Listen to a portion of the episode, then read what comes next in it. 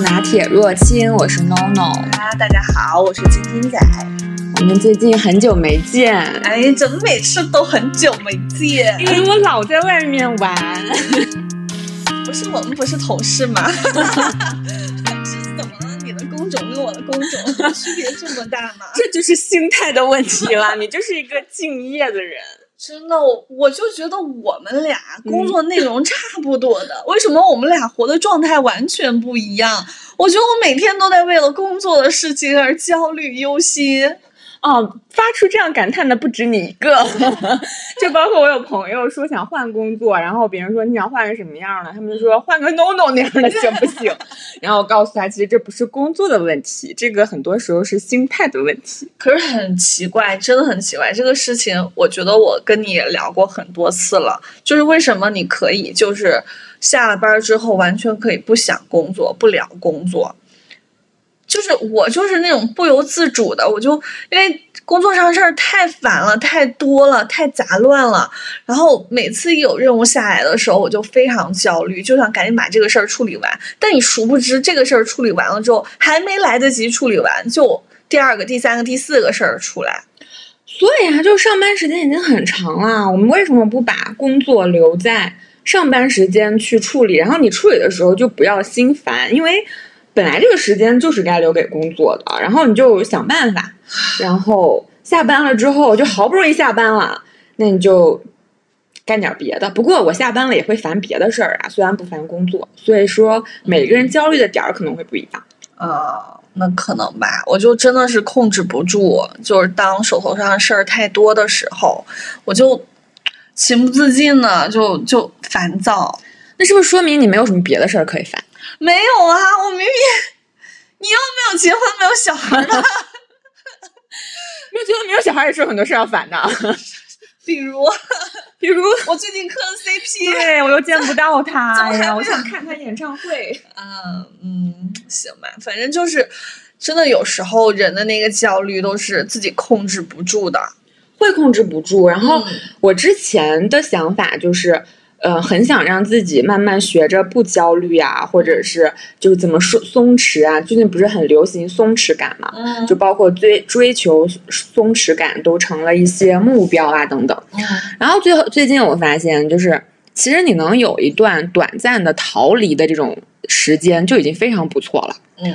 就是对，就是你其实每如果你的这个性格或者说你对事情的态度，他在那儿的话，你很难就是说啊，我不焦虑，然后我就真的不焦虑了。就像我告诉你，你下班了别想工作，其实你很难做到，对对吧？很难。对，所以就是，但是我就觉得，如果有一个暂停或者是一个时间段的间隔，让你稍微体验感好一点，可能你再投入到你原来的工作的话，这种可能就会。稍微放松一点点，但是聊到焦虑，我真的必须要吐槽一下工作。我觉得工作给我们现在的人，就是我们这些庸庸碌碌、天天都是在埋头苦干的人来说，真的带来了很大焦虑。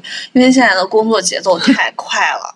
就都是还挣不着钱，对，完了之后很多工作你也不知道是有啥意义啊，那个意义感其实我很能赞同。嗯，你就不知道，就会怀疑，对，你就觉得干这么多事儿浪费时间了。对，明明可以不需要干这些事儿，就是，但为什么就是老板们都是想不到吗？反正反正员工在一起最团结的时候，就是说老板坏话的时候。对，也是你很放松，就真正这个时候是放松，然后很开心的时候。你唯一要担心的就是你这个员工会不会把这些话复述给老板。对，有没有间谍？对对对。那我就跟你分享一下，我这次出去不是去云南嘛？嗯。然后云南，我你去之前，我是不是跟你说过？很多人对很多人说不适合我，但是我的目的就是为了就是放空一下，然后因为那里应该会有很多。就我们常常会觉得，就是可能去大理呀、去云南的人，可能就是也是生活节奏太快，然后想去放松一下。嗯，然后我就去了，去了之后确实就遇到了很多有意思的人，然后就跟你分享一下你刚刚说的工作的问题。我遇到了很多不工作的人。哇，那他们是怎么活着的呢？就大家都富二代？也倒不是，就是。我认我先是看到一个女孩儿，是当时在青旅拼饭，然后等着那个饭，然后她就提着她的箱子进来了。你就看，你就感觉，就人的这种感受，有时候也是比较就是神奇的，你就会感觉他就是一个很放松的人。嗯然后后来，嗯、就是吃完饭了之后，我们就是一起打车去另一个地方玩儿，然后车上有四个人，嗯，我是唯一一个有工作的人。啊，我跟你讲，就其他非常都是学生吗？不是，其他人都是不工作。啊，然后呢，有两个女孩儿，那两个女孩儿是九，两个女孩儿都是九七年，然后毕业了三年。嗯然后其中我说那个看上去就很放松的那个女生，她是毕业之后找过一份工作，然后呢，她说当时找那份工作就是因为离她家很近，就是过条马路，嗯。一个月三千五百块钱。嗯，然后她想想她就去了，然后是一个培训机构的工作，然后干了一个月之后呢，她说那一个月三十一天不天，是我这会儿突然就是情不自禁的想算一下，三千五百块钱等于多少个花西币？然后呢，他就他也不是为了那三千五百块钱，他说了，只是因为离家近。啊，然后他说他辛辛苦苦上了三十天，拿到钱了之后，老板就问他，嗯就是传统的洗脑方式，嗯就问他，就是我们拿到钱了之后啊，应该想一想。我们的付出值不值这些钱？我们是不是还有更多的努力空间？好然后可怕！是不是就是这种传统的洗脑，就是会想，就是让你反省你怎么怎么样就是说你不够努力啊？对，，然后那女生就说，你买得起七十九块钱一支 你能买几只？然后那女生就说：“那既然我不值，我就不干了吧。”然后啊，她就辞职了。嗯辞职之后呢，就再也没有工作。嗯，然后这三年，然后我就问他，是零零后吗？所以现九在七年，啊，所以现在零零后整顿职场，对我就还说他整顿职场。啊，然后我就问他，我说：“那你不焦虑吗？”他就很诧异的望着我，他说：“嗯不上班焦虑什么？上班才让人焦虑和痛苦啊！”就是这句话就完全的应和了我刚刚说的那一个，工作就给我们带来了非常大的焦虑感。就虽然我很佩服他，也很觉得他这种状态很好，但是我觉得我肯定是做不到的。然后当时我就觉得很赞叹。然后我们另一个女生呢，也是九七年，她等会儿，嗯，但她不工作，然后她又不是学生了，嗯那她每个月的开销怎么办呢？这个我们也问了，然后她就说。他就说这个就只能靠家里，然后我说那你不觉得给家里的负担或者怎么怎么样吗？嗯然后他就说是这样的，就是他工作的那段时间，他不是压力也很大，情绪也不好，啊，然后呢，就是缓解焦虑的方式就是购物，哦就是淘宝。这个我也能理解，因为我有时候也是。我也是。他说他有时候情绪不好淘宝的，时候就更难受，更焦虑，对，然后花更多。这个月钱，就这个月的三千五百块钱是根本不够他用的，嗯因为他上班嘛，然后可能有时候吃饭呀、点外卖呀什么的。然后他说他花的钱远远比他三千五百块钱要多很多，然后他爸妈还得支持他。然后现在不工作了之后呢，可能他爸妈支持他的钱还没有原来工作的时候多，然后他心情又天天非常好，就没有那么多报复性消费了。对，然后心情也很好，嗯，状态也很好。嗯，然后也不淘宝啦，然后天天就是，我就问他，那你平常不工作的时候你无聊吗？你都干啥？嗯然后他就说，我书都看不完，电影也看不完，然后我天天还在旅行，但他旅行不都是住青旅嘛，也嗯不是特别贵。然后他就说他认识了非常多有意思的人，然后每天都非常开心。然后他就说状态很好，然后他爸爸妈妈看到他状态这么好，可能也就没有那么急的催他找工作。哦但是家庭条件也没有到富二代那种地步，可能就是差不多，但是还是需要家里支持。那应该还是不错的，我觉对，还是需要家里支持。嗯然后，但是我觉得即使是这样，我都没办法，就是做到不工作。我当时心态就是，我觉得如果我不工作，我就会脱节了，嗯就是那种焦虑。脱节了。对，我就很深。嗯然后这个时候呢，我们另外一个车上还有一个女生，九七年，她是因为家里的原因，然后有半年没有上班，就这嗯半年可能在处理家里的一些事儿，但是具体什么时候我没有问。嗯然后我就问她，我说：“那你焦虑吗？”她说他很焦虑，啊，所以他就会说，等事情处理完了，肯定会回去找马上找个工作嗯之类之类的就比。较像我们这种常态的。对，但是她有半年的时间，其实我觉得很长了。嗯然后此时呢，我们后面三个女生就一直在聊这个话题，嗯然后在在那个洱海边儿，我们就玩了会儿飞盘嘛。嗯然后那个女生的状态，就是那个一直没有上班那个女生状态，就也是非常放松、很可爱，嗯她就很快乐，她就说实话，你刚刚提到飞盘这个游戏的时候，我脑海当中的感觉就是焦虑，就是就就是我怕玩不好。啊，这个我也会，嗯我当时也很焦虑，我怕玩不好，我一直在说大家都会吗，或者怎么样。然后那个女生就说，她说，哦，那我先玩一局。然后他在那儿，他就接的也不是特别好。然后过了一会儿就说，那我给你们拍照吧，噔噔噔，然后就非常快乐。嗯然后拍照拍的就很好，然后大家就觉得他拍的很好。好，然后我们回来的路上依然就依然是我们四个人。这个时候不是还有一个人没有出场吗？嗯就是一个男生，哦，我觉得很像一个，我没有问他年纪，但他应该大家都是独自旅行吗？对。啊，然后那个男生，我觉得他年纪看上去还比较长，不知道是比我们大一点，还是可能比我小一点。因为我可能年纪比较长，我在整个青旅当中，我觉得我再过两年可能住不了青旅了。然后呢，他回来的路上，他就跟那个女生说：“他说你关注一下我的公众微信号，嗯就是他有一个写，就是哦写内容，就是旅行笔记的。嗯然后那个女生就问他：“他说你为什么觉得让我关，我会就是能理解你写的内容啊？”嗯然后那个男生就说：“因为你的状态就跟我很像，哦就是你不焦虑，就是你不工作，然后你天天在外面就是见识很多的人，然后天天自己读书、看电影、嗯自己独处，你觉得很快乐。我就觉得你应该能看得懂我的文字。就他们本身就是很有松弛感的那种人吧。对，就真的就是很松弛。然后他们就聊了很多疫情期间就是大家隔离的时候的一些状态，他们也很像。然后就是整个就是聊得就很好。然后后来我们就发现，我们四个人，这我我是那个 E N 唯一 唯一一个 E，但我是哦 E N F P，他们都是 I N F P，哦但是都是绿色快乐小狗嘛。嗯，然后我们四个人就聊得很开心，然后大家就说，其啥实绿色快乐小狗？我怎么没看到这一趴？不是那一趴，就是那个人儿，就是如果是这些这个这个类型的人儿，他们是绿色的，你是什么颜色？没注意。然后我们都是绿色，然后大家还聊了一下，不是还有 S 型，嗯还有 T 型。嗯他们就说我们跟 T 型和 S 型就没法处到一起去。他说 S 型和 T 型会非常现实，就你没跟他们聊两句，他们就要跟你聊。哎，那你这个钱啊，什么什么，就是你说那有可能就是 就是你这种要问一下，你这钱是从何而来呢？你怎么生存？这对，就是我也会问钱，但我问完之后，我会理解他，我会觉得嗯都可以。嗯然后可能，然后他们就会说，他说那些黄色呀、蓝色这些我都没有碰到过，我不知道你是什么，我我真没关注你倒是可以关注一下，就是那个嗯玩玩偶它的不是，因颜为我。当时测了好几次，因为我就不愿意面对自己是个 I 人 然后后来发现我测了好几次都是 I 人，但是不同的 I 人嗯啊，但那个是颜色，它好像很多个，就是一个大类，可能是同一个颜色，就是它虽然不是同一个玩偶，但它是同一个颜色。然后我们四个人就建了一个群，叫就是小绿人联盟。然后其其实我是很能理解 I 人在疫情的时候就不用出去的时候，是我觉得是完全可以过得很好的，不需要就是喊着要出门儿。但是他们会对一些就是嗯，就是一些规定啊，嗯或者说一些就是太限制的东西，他们就是有一些窒息。对对对这样的这种感受，可能他们自由惯了吧。啊，然后呢，我们就聊聊了一下，然后大家就觉得，就是确实人跟人的分类是有分大类的，嗯但是在我们这四个人当中呢，我觉得焦虑的程度都是有不同的，嗯所以就是我就发现每个人的焦虑的点可能都不一样。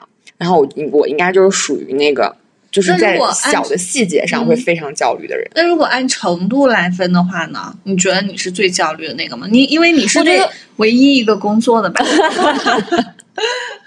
对，我是那个唯一工作，按程度。其实我觉得我还好，就是我在，因为我这次旅行，我觉得它像一个短暂的逃离嘛，就是我可能逃离这几天，然后那段时间我状态其实还是不你你，还需要逃离逃吗？你 你在工逃离枯燥的工作和生活。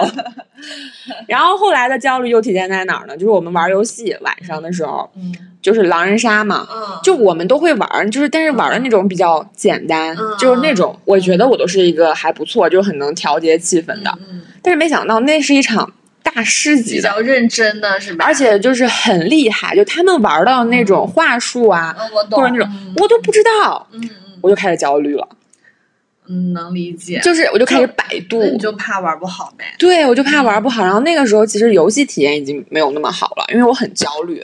嗯，因为对别人来讲，游戏体验也不好。对对对，我也会，而且我也会担心，因为我别人的游戏体验不好，我会因为这个焦虑。是有可能。对，然后那个小女孩呢，她坐在我旁边，就会发现她非常松弛，她没有玩过，她比我还没有玩过。嗯。但她又坐在旁边，非常可爱，就是就是那个法官让她干嘛她就干嘛，然后到她发言的时候，她就会说。真的我也不会耶，但是我刚刚就特别相信那个三号，嗯，然后，嗯，我要那个支持他，嗯，怎么怎么样，然后你就会发现在场的人也都很开心。哦，就是他是真松弛，不是装的。哦，然后就是怕你这种想松弛对松弛不下来的，大家玩的就很难受。对，然后我又想说话，我又想说的还比较在行，就是看上去不像一个外行。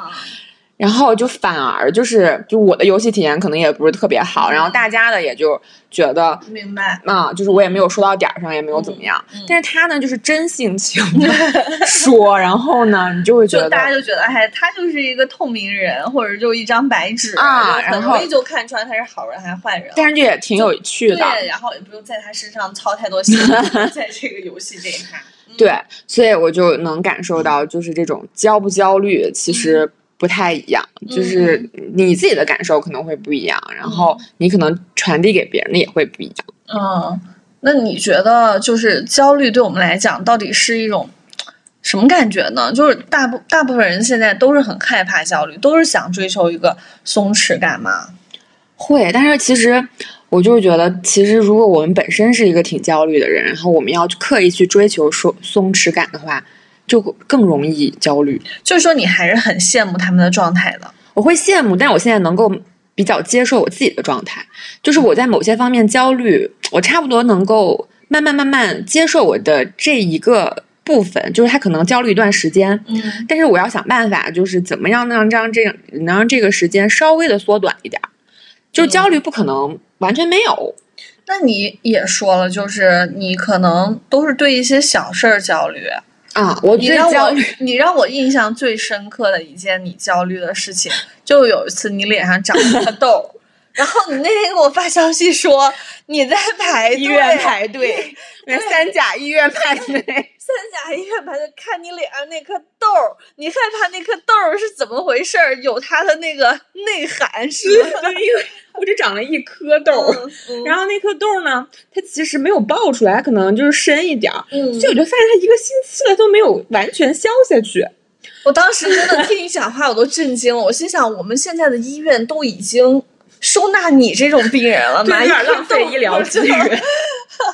然后呢？因为按照我的常识，正常的痘难道不应该就是会先疼一疼，然后到最后会破嘛？破了之后慢慢就开始治，就开始痊愈。但我那颗痘呢，它又不疼，然后它好像又没有往外要长的痕迹，它也不背不不用不用这么说这么细致，反正我当时就震惊了。你排了一个多小时啊，然后看了三分钟有没有？没有一分钟。医生说你回去等，因为你知道吗？你在我眼中就是那种还挺松弛的人，起码在工作上不焦虑的人，我已经觉得已经很了不起了。但是你有一天你跟我说你因为一颗痘儿然后去医院排队，我觉得真的。但我就是在我身体就是一些小问题上，我就非常的非常的焦虑，我就能一直焦虑。就我上上一次去武汉，我刚去的时候我嗓子就有一点点疼，然后我就一开始担心我是不是。流感就是那个新冠了，然后后面发现不是，我又开始担心我喉咙不会有什么问题吧。然后，然后我当时在武汉就吃了一个星期的药，我发现就也不是特别疼。不是你焦虑的主要是你的身体健康问题吧？对啊，我就很焦虑，我会有什么大病？你知道？就比方说嗓，比方我嗓子就有点疼，就会担心我喉咙会不会出什么大病。然后呢？当时我就很焦虑，然后我就想，不行，我马上回家了，我就马上去看医生。然后我有一次就是刚下火车，我就去了医院，然后在去医院的路上我就不疼了。就经常就是有这种事，就会让我非常焦虑。包括我们家猫也是，就我们家猫会更让我焦虑，因为我身体就是有一点点小毛病的时候，可以马上就是去问医生啊或者怎么样。但是动物的这种，它又不会说话，你还得诊断它。对，然后我还得各处，我这个医生好不好我也不知道，我还得各处找医生。嗯然后之前我之我我猫的眼睛里面，它一直有个小点点，然后我百度了好多，你知道吗？就是你知道用百度查病，就让人非常痛苦。嗯对对对，因为都说的很严很严重嗯，然后后来我问了好多医生，因为我们本地还没有眼科，就是宠物的眼科医生，嗯我问了好多北上广的这种眼科大夫，他们都说啊，这个要观察，这个要怎么样，嗯我都想买个机票把我的猫赶紧拎去。然后后来我有个宠物医生的那个朋友，他跟我说，他说你真的不用担心，他我害怕弄到我家来，然后看。然后他就说：“你真的不用担心，他如果是一个恶性的，他会发展的非常快，你这已经很久了。”嗯然后过了一段时间，就我又有别的焦虑的事儿了，好，这个时候就会放下，就是我就会发现我的人生好像得有一个事儿让我焦虑。不是，那你就也挺爱焦虑的这么一个人。你去了云南，你放松了吗？你你觉得你在那儿找到松弛感了吗？就环境换一个环境，能给你带来松弛感吗？就是确实就是短暂的，就是我去的路上，或者说前几天，然后你到了一个新的环境嘛，嗯你的那种你看到了不一样的东西，就是新鲜感带给你的刺激，其实能够冲淡你原有的焦虑带给你的。那个是一种兴奋吧？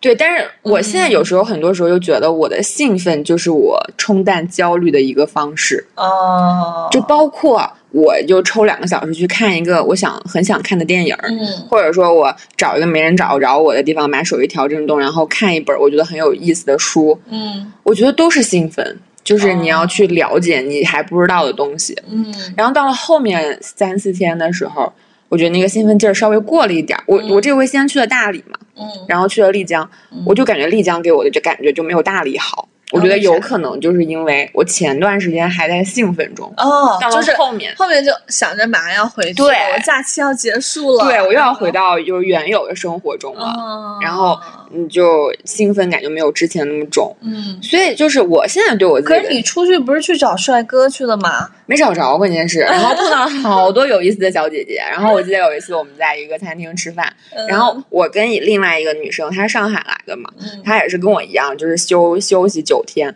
然后我们在那样聊聊聊，旁边那一桌就开始聊什么结不结婚，说我不结婚，谈恋爱可以，但我绝对不结婚。然后我们就说挺有共同话题的，结果我们就到了一起聊，然 后就发现，然后我们就问他们，他哎，就你讲的这种生活，就另外这几个人的生活方式，我觉得都得不婚不育吧。对，然后我就问他们四个，我说你们之前就来大理之前认识吗？他们也不认识，嗯 就是确实是这样。然后包括我再给你讲讲我遇到的那个上海的小姐姐，嗯她也非常有意思。她其实我觉得她很漂亮，就是我们当时在网上就是说可能会一起到大理，到时候一起吃饭。然后我们中午到了之后，就说一起去那个餐厅见面，然后吃饭。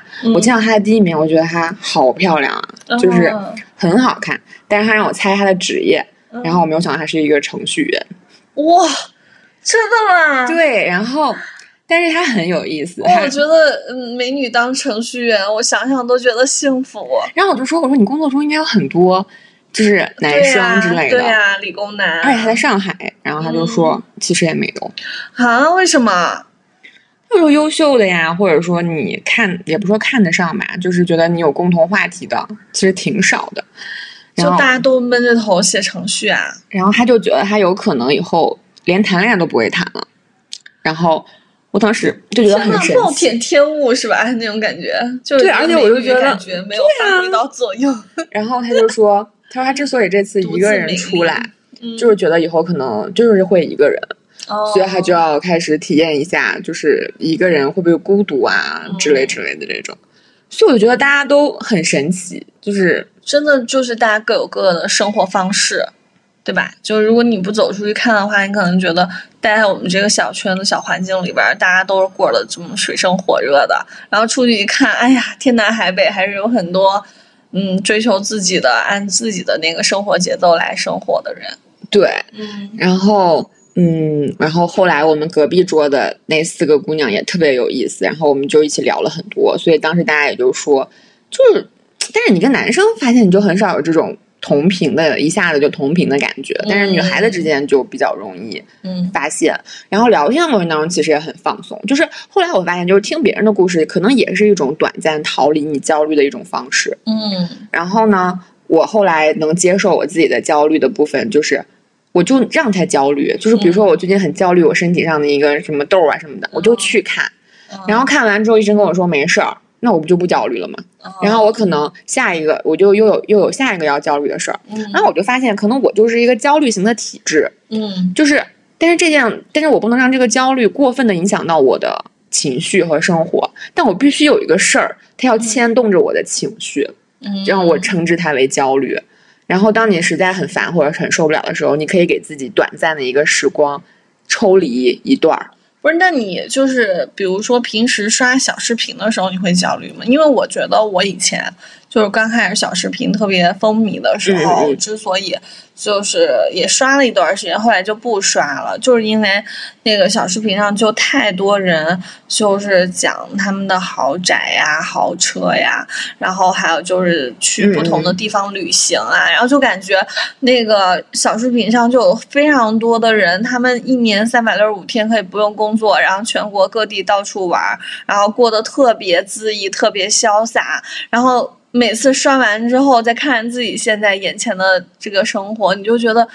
唉，就是很无奈、沮丧，然后又焦虑，嗯然后所以刷着刷着我就不想刷了。那你就是用这些软件的时候，你会自己主动就是搜，就是搜索的更我多。不会搜索，你不会搜索我不会搜索，我搜它干嘛？啊，但我跟你不一样哎，就是首先我抖音我还不太会，就是嗯我不知道它有什么意思。就是之前我下过一段时间，我除了用它来剪一些就是视频或者照片儿之外，我不知道它在干嘛，所以我后来没有用抖音，包括到现在我都没有用。嗯但是小红书和微博我不是一直有用嘛？嗯但是我都是我基本上都是我主动去搜索，就是哦我想干看一个什么，然后我就会去搜，嗯然后搜了之后呢，它不就会出现很多嘛？嗯然后我搜完了之后，就算我再点刷新，嗯它推送的基本上都是我，就是通过搜索之后，可能大数据，嗯，分析就是我给你的对我可能感兴趣的那一部分。啊，所以说你其实就很少看到我说的那种内容，对是吗？对，而且就是、可能搜过旅游啊等等这种相关的，有可能他会给我推。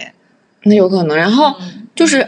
然后，但是每次我打开它的时候，我基本上都是有我要搜的东西的时候，嗯所以就是我用它们可能更多，可能可能也跟性格有关，就我还是更强势、更主动，啊，总之吧，反正就是我刷视频这个事儿吧，就特别容易让我带来焦虑，所以你就主动搜你感兴趣的呀。所以我就把它删了，反正删了一段时间吧，然后后来又加回来了，因为就是嗯，还有其呃，反正生活当中现在大家都普遍都会用这些应用软件嘛，就也还是有用的。我我就还会加回来，但是呢，我不会主动去，嗯、花很多时间刷这些东西，因为我觉得太容易贩卖焦虑了，我就容易受不了。就哦，嗯那你我觉得你变得强势一点儿，就是、嗯就我不喜欢看别人给我推的东西，我就只喜欢我搜的东西。还有就是什么，就像前段就这这这两天吧，然后那个呃李佳琦的那个事儿、嗯啊，七十九块钱的花西子眉笔，然后我就觉得，就是他说的那个话，真的会让人很焦虑。就是你你你七十九块钱一支眉笔，真的很贵吗？你是不是应该嗯反省自己嗯有没有认真工作啊？这些年没有涨薪，是不是你自己的问题？真的是自己的问题吗？我觉得真的有时候并不是吧。就大部分时候，很多人都是非常努力的在认真生活工作的，然后为什么没有得到就是大家想要的呢？我觉得一方面是因为现在就是信息化太好了，然后你像以前我们就是各过各的啦，然后信息互通也没有那么发达，我也不知道别人过得怎么样。然后现在就是大家都可以看到，嗯，全国各地甚至全世界各地的人都是怎么生活的，然后你就情不自禁的会做一个比较。然后就觉得，嗯，我的好像哪方面过得嗯不如别人啊，生活什么的时候，你就会焦虑啊。那一一个是这种信息互通现在太发达了，你知道太多的讯息了，所以你就焦虑。嗯这个我还好，是因为李佳琦这个，我当时也是就是在微博上看到，嗯看到之后我就看到他说的这个话，我就去看了一下他原来的视频，然后我就发现他说的这个东西确实会引起人的不适。然后但是他以前就网友去考古他之前说的话的时候，我觉得人家说的也不无道理。我不是说他这个事儿啊，我说他之前他在直播的时候不是说，嗯、就是其实我现在已经不用工作了，我不需要坐在这儿跟嗯就这么晚了还要在这儿就直播。我觉得是啊，当一个人一年都可以有十几个亿的收入的时候，你别说一年了，就 如果你这辈子然后就只有十几个亿的收入，嗯，只有这个词是不是太有点太 太猖狂？然后就是有这么多收益的时候，真的可以不用工作了呀！你就哎呀，我能理解你为什么焦虑了。嗯就是这些信息呈呈现在我的面前的时候，我的感觉就是，哦，他说的这句话，这句话如果让别人听来，让我们听来是会有些不适，猜错了。嗯然后这件事儿对我来说就过了，你知道吗？我是会在脑中对加工的，对，然后你还会会去看，你还会去嗯看，原来他原来你一年可以收入这么多，嗯然后如果我一年可以收入这么多，或者说是我一辈子可以收入这么多，我又怎么怎么样？你这样当然焦虑了。没有这明明就是热搜里面点进去之后大家发的呀，对啊，就是你就会一直看对对，我会刷。啊，我可能就有时候不感兴趣，也不是不感兴趣，就是我又就会去搜别的了，因为最近我不是也有很多感兴趣的嘛，嗯然后我就去一直在搜那些，就是这些给我推送，他也会推送，但我看到了之后，我看完之后我就觉得好像跟我没什么关系，嗯，然后就过了。就是我很多东西，我就觉得好像跟我没什么关系。那你觉得你的那个大部分的焦虑到底是来源于物质，还是来源于精神？就是说你是精神得不到满足，然后所以你焦虑，还是物质上的不满足你焦虑？就是我肯定也不能说，就是我现在来源于精神，然后我我觉得大部分，那首先身体这个焦虑，它也不算物质，也不算精神。我觉得它，嗯我觉得它是我的我的焦虑的最强的来源。我觉得是一种失控感。我觉得哦我不能有这种失控感，哦但是现实生活中有太多东西会让你失有失控感了。对，就比方说你有点小毛病，但是你还不知道你是咋的了，嗯你这时候其实你是挺失控的。嗯你不知道我是有什么大病，还是说我只是有点点不舒服，然后嗯得马上找医生。我找医生的过程其实不就是确认的过程嘛？就是我要确定。啊。然后再比方你刚刚说的精神和物质，你说物质这一块儿，其实它也会有失控感。嗯。就我也不不确定，就是说，就比如说我们能不能做的比较好，以后我会不会就是有一天我。就是入不敷出了，就是我可能我拿我我的收入已经支撑不了我的生活，但是可能在目前现阶段，嗯。这个这个的程度很小，啊。所以说我表现的就没有那么焦虑，嗯。是因为这一块儿的这种控制感，目前还是有的。那也就是说，你在什么情况下，你觉得你能够得到最大程度的松弛感？你就满我觉得就是我觉得就是片刻，就是现在对我来说，我觉得松弛感还有那个放松是片刻，我已经习惯了，就在很多的时候，我是在运转的一个过程。没有，我很简单，这个事儿对我来讲很简单，嗯我只需要需要中一个大奖就可以了。没有，就是我是其实也是我是很明确的，就是如果我那你是觉得你最松弛的是这个中奖的片刻，还是说你中奖之后的之后啊，余生你都会松弛？对啊，你怎么有这个自信呢？我有，就因为因为你你当你就是不用再为了物质而操心的时候，然后包括你的医疗啊，你以后所有这些都有了足够的保障的时候，那你不就很容易松弛了吗？就包括你什么担心什么跟这个社会脱节呀、我不需要再跟这个社会一直保持紧密的联系呀、或者跟得上时代呀、那如果这样的话，就是中奖这个事儿，它就是一个大概率可能就是很玄乎的事儿。嗯，那在这个大概率很玄乎的事儿的前提下，你觉得你有什么会让你感到很松弛和放松的部分吗？那如果是在这种情况下，你说白了就是面对现实，对呀、你不能说一直活在幻想中，我的那个松弛感。好吧。然后在现实生活当中嘛，就是那肯定还是我觉得最能给我松弛感的一件事儿，就看书。就其实还是短暂的和现实世界做一个抽离。嗯，一个是抽离感，就是你沉浸到看书的这个过程当中，啊、会有一种跟现实的一种啊、隔离裂，对嗯对对。然后一个是抽离，另外一个就是看书，确实能给人很多的见识和智慧，啊，你就觉得是有意义的。对，会切换你看这个世界、看各种事情的那种心态和观点，然后就会潜移默化的改变你的这种焦虑的心态。那如果现在让你中一千万，以后再也不能看书了，你同意吗？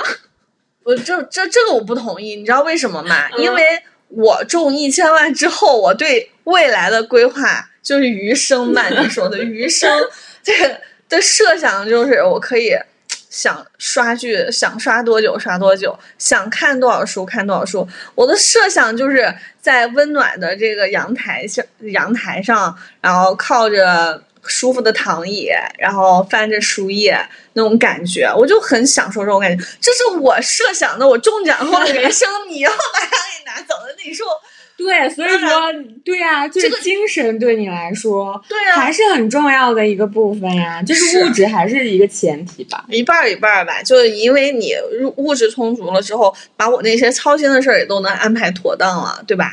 呃，比如说子女的教育啊，然后医疗啊等等方方面面啊，包括自己的这些医疗啊什么的，你都有足够的安全感的时候，就像你刚刚说的，焦虑最大的问题就在于害怕失控嘛，嗯对不对？你就现在你就是怕，呃，很多人就是怕买不起房子呀，然后买不起车呀，然后看不起病啊，然后很多问题吧，对不对？对，就是嗯我说我对于就是你刚刚说我们说到失控，就是我对于收入或者说我我现在的这种物质的保障，就可能我也没有，因为我也花的没有那么多，嗯所以说我觉得我衡量了一下啊，它是够的。那我现在对于这一块的失控感肯定会少一些，嗯然后我的失控感更多可能在于，我就像刚刚我们一开始说，我做的事儿有没有意义呀？然后我今天这一天我时间过得是不是浪费了呀？就这种我会有一点点，有时候会有点无力感，就是因为哦可能也是工作、某些原因嘛，就我们得在这儿，嗯然后也许你想干更多别的事儿，嗯，然后呢，当然是你确定吗？如果你中了一千万，然后你就还得不到松弛感吗？我觉得会得就有会有得不到的部分，就是我还会想，我能不能创造更多？就是我是一个我不愿意躺在那儿的人，就是对我要我要干更多事儿，我要去创造更多。我觉那首先问你会辞职吗？会吧，但是其实我也有时候也想过这个问题，嗯就是我就在想，就是如果说我不辞职，然后我有更好的平台，嗯然后可以做很多的，就是我现在做不了的事儿，我觉得我也愿意，就哪怕那个时候更累，但我就是希望，其实我觉得聊到现在，你真的是让我也刮目相看了。我以为你大概率会回答我说：“你给我一千万有什么用呢？我现在是纯爱战士，你不如给我一个我爱的男人。哎，但是我现在不焦虑这个事儿哎，我最近虽然就是磕 CP 磕的，就像刚刚你讲，就是说，呃，你看到就是大家有很多就是那种很好的那种生活会焦虑，但我为什么看到别人这么幸福，其实我没有那么焦虑，我突然觉得好像得到满足了，你知道吗？是啊，这就为什么现在那么多人喜欢刷甜甜的剧啊，就是为了让。代代餐是吗？对就是代糖。对啊，我以前聊这个你都不能懂我，现在你 现在你慢慢懂因为我以哎前就觉得，如果没有发生在我自己身上，啊和我有什么关系？对以前我聊这些东西的时候，你整个人都是没有灵魂的。对啊，我就会觉得这跟我有什么关系呢？啊这又不是跟我谈。对呀、然后你今天晚上拉着我去磕别人 CP 的细节，还扒的那么细的、那么密的时候，我真的很惊讶。我我我现在是觉得，如果这个世界上真的存在这样的感情，就可以，就哪怕不适合我，就如果真的存在就好。对那这么绝望，我可能已经接受了，就是它大概率不会发生在我身上。嗯，就可见现在的纯爱真的挺少的。所以我现在是不是也接受了，就在感情方面的失控，就是我就没有那么焦虑了。就觉得原来感情是最容易失控的一件事儿吧？对啊所以我每次谈恋爱的时候没有，就是最焦虑的时候，嗯，就是而且你谈恋爱的焦虑还分不同阶段。就比方说那个暧昧拉扯期，虽然是最甜的，嗯但其实你也有自己的焦虑，就是你不嗯确定对方的感情，然然后你当时就会想啊他喜不喜欢我呀？但那这个时候不是最美的时候吗？是啊，就是因为嗯你不确定，然后你焦虑的部分只是在于他喜不喜欢我这一件事儿上，嗯就单纯呀，当然美好啦。对啊，就像我们就是公司的嗯别的小姐姐都还没有就是谈恋爱的，就是她，你问他为什么不去谈恋爱呢？他可能就会说，看剧不好吗？我看小说不行吗？我那里面的男主我都很爱啊，我为什么一定要在现实生活当中找呢？就如果当他那种精神层面这方面的需求能够通过其他手段和工具得到满足的话，是不是就可以不用要这个实体了？嗯嗯所以我这这个方面，就是所以你我就发现，是不是焦虑慢慢得到缓解，是你慢慢开始接受这个失控它的发生。就还有就是，嗯不像以前抱有那么多，嗯，虚渺的，就是幻想。就啊以前吧，我们就特别容易对不了解的人和事产生一些过度的幻想，就是说，嗯，就像以前我们看的那种傻白甜的那种文儿吧剧，啊，嗯但那个也没关系，那个我觉得是你对自己的探索。就是那个时候你的幻想可能就是觉得我想要这样的感情，嗯或者我我应该和这样的人在一块儿。嗯但慢慢慢慢，你这个幻想破碎的过程，其实就你认识自己的一个过程嘛。然后你不那么焦虑了，就会发现啊，我不是那样的人。然后我现在能确定我想要一个什么样的。然后包括可能就是我们曾经特别特别理想的那种感情，它即使有，嗯可能就是我刚刚说的，可能就是别人。然后你就接受了这个事儿，你也觉得它很正常，就是没有发生在我这没有发生在我身上，这个也很正常啊，嗯对吧？就是你这个焦虑感好像慢慢就稍微好一点点。嗯但是我又觉得，其实还是和就是舒服的人在一块儿，也是缓解焦虑的一种方式。嗯就是你舒服，然后就比方说我们俩聊天很舒服，嗯你这这就这个过程就还好，就没有那么焦虑。嗯然后之前呢，我也试着就是。因为你旅行的时候也会遇到各种各样的人，然后也有就是他跟你不是一个频道的，嗯就是我们还在幻想纯爱的时候，有些人就是他的婚姻可能就是为了结婚，然后我就很明显的发现，你就跟这样的人聊天，你就会有一点，也不是说焦虑吧，你就会想结束，哦，因为就是没啥话聊。嗯然后，嗯，就比方说他会跟你聊，呃，如果是你这个结婚，你要多少彩礼啊、然后就这种。你就觉得我没有想过这个问题，哎嗯而且这有什么好聊的呢？就这个时候，你就你当时你就会觉得这个时间有点难熬。那是因为你们完全在不同的状态吧，你就压根儿没想结婚，别人是想的是贴近现实的结婚的我也想过结婚啊，但是我想的结婚就是我一定要满眼星星的爱着他，然后超级超级爱，然后我才很嗯可能跟他结婚。嗯但我没有想过就是嗯呃彩礼啊什么的，就是虽然就是就我不是觉得他这个是有问题，因为我觉得每个人对于婚姻的态度不一样，看法不一样，这个很正常。嗯，但是他问我这个问题，我就没法聊。然后、哦对，然后我就会但是也不会让你焦虑嘛，就是说听到别人聊不会让我焦虑，但是会让我这段时间焦虑。就是我的焦虑就在于，想赶紧结束，对然后我就觉得嗯我想着急，对我想对这种焦虑，就是我想 就像工作一样，你知道吗？想赶紧结束，着急。我想去和我玩得来的人玩。对呀、每天上班就是想说赶紧下班，上了星期一心想星期五什么时候到？对，终于来了，就是啊，我终于可以结束这一趴了，然后去找我嗯玩得来的人玩，就是这种焦虑。我觉得现在确实就是节奏太快了，工作有时候甚至有的人他选择的工作就是自己喜欢的工作，可是当工作安排太密、节奏太快的时候，你这个喜欢不也就很负担吗？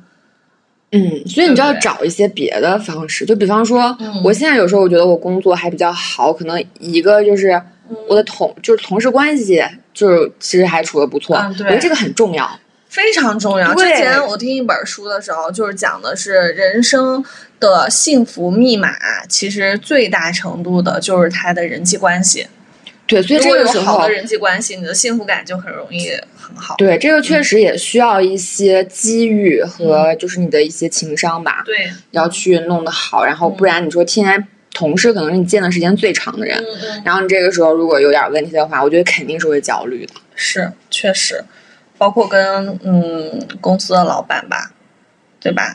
就如果如果老碰到不停给你打鸡血的老老板，你也还有客户啊，就是还有客户有时候也很神奇啊来。这套。对，客户就是跟你说了一大堆，就是各种各样的意见、问题和抱怨，我心里就在想，你说完了吧？可以挂了吗？是赶紧吧，就是我我也会觉得啊，我有什么关系？反正不要让我来处理。对这个问题也很难反应，是不是？反正就是，唉，怎么说呢？就是焦虑，我们也控制不了。然后对确实有很多方方面面的问题都会导致我们的焦虑，有物质的，有精神的，然后来自自己的，有来自于家人的。所以我觉得就是不要刻意的去追追求松弛感，嗯就是你要。呃，先先看一看，就是先了解一下自己的焦虑到底是在哪儿，然后想一想，就是有哪一些片刻的体验感，或者说能让你稍微放松的这个部分，能那你就讲好一点讲吧，你怎么样？我刚刚不是一直在讲吗吗？就是有什么我我现在就首先就是接受了我的焦虑，就是我不会为了我的焦虑而焦虑，就是我不会天天在想我这么焦虑怎么办呀？那，你很焦虑的时候，有没有那种气儿喘不上来的感觉？呃，如果我特别特别焦虑，不知道该怎么办的时候，嗯我还是会先去做。就比方说我，如果我焦虑我自己的身体，嗯我就会马上去看医生。嗯然后再比方说，我焦虑，我就是我最近还讲，这是这是很具体的事儿，就还有一些很不不具体的事儿，比方说有时候我会觉得我没有意思啊，然后嗯就是这个时间会不会虚度啊，嗯，然后这个时候就也是做，就比方说做赶紧出去看个电影儿，就找一个片子，嗯然后如果电影院没有，就找一个就是哦，呃就是你一直看的。看书、看剧、看对，那个《肖申克的救赎》，你知道吗？嗯我看了好多遍了。就是它那个里面，就是不是也有很多，就是他也是被关在那个监狱里，然后他最后怎么怎么样？就也许这个人生当中一定有一两部吧，就是你会让你感到你会有一点点被释放的电影，哦，然后你你就你就去看。要么就是我还会，就是如果我焦虑，在做什么呢？就是走出去，就一人嘛，然后走出去就是交朋友交朋友、聊天、玩玩游戏，哦然后又会好一点。然后回来之后，依然可能这个焦虑依然在，但是我需要就是理清它的节奏，就尤其是那种就是很虚无的这种焦虑上，嗯就是焦虑未来呀，怎么怎么样。然后这个时候出去玩完了之后，又很痛快了之后，你在想，要不然就给自己定个计划吧，就是这周干嘛，下周干嘛。就提慢慢提升一点，就我可能改变不了大环境，就嗯稍微改变一下自己的就是能力吧。对，我觉得有时候像你这个这次去云南也是一样，就换个环境，确实也是能缓解很多焦虑的。就尤其是去到那种大自然的地方，我觉得对，就少与人纠缠，多接触大自然。对，就是那种比较宁静啊、祥和，然后就是人很少，然后听不到那么多嘈杂的城市的声音，那我觉得心就更容易放松下来。对，反正就是其实不用刻意的去追求，嗯然后就学着和自己的焦虑相处。嗯就是人家不都说，就是人生可能追求的都是某些时刻，嗯，可能很多时候我们片刻成永恒。对，就是我们嗯感觉最好的，可能就是在焦虑的过程当中，我们抽离出来的片刻。嗯，而且本来就是人生，也就是一场体验嘛，对吧？就是其实人在不同的状态，比如说你本身就是一个富二代，或者怎么样，就有很充足的一方面，那你其实还是会有其他的焦虑、其他的问题，对吧？嗯，所以说，哎，就像你说，来就来吧。嗯，对，接受吧，来就来吧，能咋样啊？嗯，嗯，总是有方法的。不行，我们今儿晚上就看场电影儿。对，完了就。嗯，大不了我最近谈不了恋爱，我就去磕磕 CP，对啊看一看甜甜的剧，嗯对吧？然后我们就听听歌儿。我觉得现在好多时候就沉不下心去听歌了。以前小的时候就可以不停的、反复的听那些特别好听的歌儿，然后觉得特别有感触的那对，些歌儿。那时候还磁带嘛，就很就来回放。对，然后就很嗯很能把自己的那个感情融入进去，然后现在就是觉得，哎，呃这这这这个下一首，呃对下一首切，对还倍速看电视一定要倍速。对，啊，这都是一种是，哎，所以我们就嗯接，受吧，对，接然后受，慢慢去找那个适合自己的节奏。嗯，对，还是我梦想着自己能中一千万，对，还是不要放弃这个不不要放弃这个票梦想，起来。不要放弃这个梦想，真的。嗯，行，那我们今天就聊到这儿吧，好，嗯拜拜拜拜，下期见，下期见。嗯